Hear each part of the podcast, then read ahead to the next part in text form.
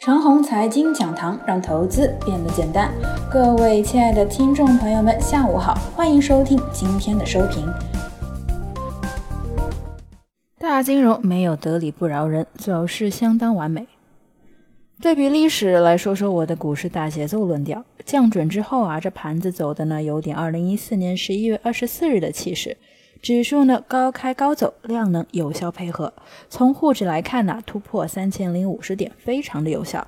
此时的三零五零点的战略意义就是二零一四年下半年的两千四百五十点，都是一飞起点的百分之二十二到百分之二十五的涨幅。二零一四年的牛市啊，一飞起点呢是二零一二年底的一千九百四十九点，本次一飞起点是两千四百四十点。个人的口诀是：阴跌熊市之后，一飞终结熊市，指数涨幅百分之二十五到百分之三十之间，然后进入三清，而后二飞，二飞正式确立牛市。三清指的是一清经济核心理念不正确，二清伪劣资产，三让传统企业出清。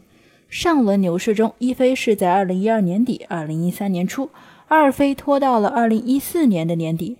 两者之间的跨度呢比较大，主要是因为当时的经济调整结构更加复杂，传统夕阳产业更大。还有一个原则呢是政策这次没有那么重视。本次一飞是年初的两千四百四十点到三千两百八十八点，而后进入三清。一清经济理念不正确，指的是二零一九年四月到五月再次强调房地产。二清伪劣产品指的是年中的康德新和康美药业等一批股票。三清传统是指十一月份中国石油代表的一大批传统企业要跌干净。三清之后啊，十二月初开始的这次上涨应该是二飞。二飞呢正式确立牛市。牛市有多长，那要看市场是不是乱来了。不乱来啊，能坚持一年半；乱来的话呢，寿命直接减半。一轮牛市确认之后呢，等二飞结束之后，进入两到四个月的中期震荡，再来一个和二飞等长的大波段，牛市主要吃肉段就结束了，甚至牛市就可能结束了。今日的走势啊，和二零一四年十一月二十四日呢又有所不同，主要呢是因为蓝筹股没有得理不饶人。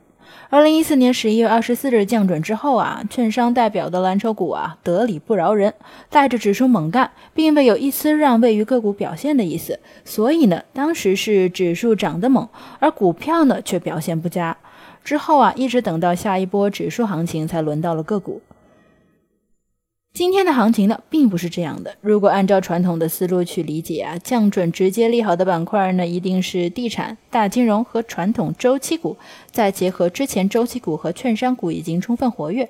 如果啊真的得理不饶人，今天应该猛干这些品种，那情况就可能不太好了，一定会挤兑广大的个股。而事实呢是，市场的主力资金呢没有这么干。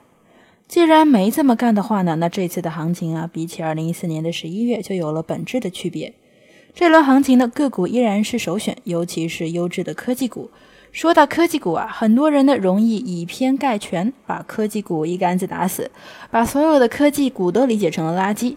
要清楚，股市已经不是五年或者十年前了，科技股已经有了一批科技白马和一批有实实在在业绩的品种。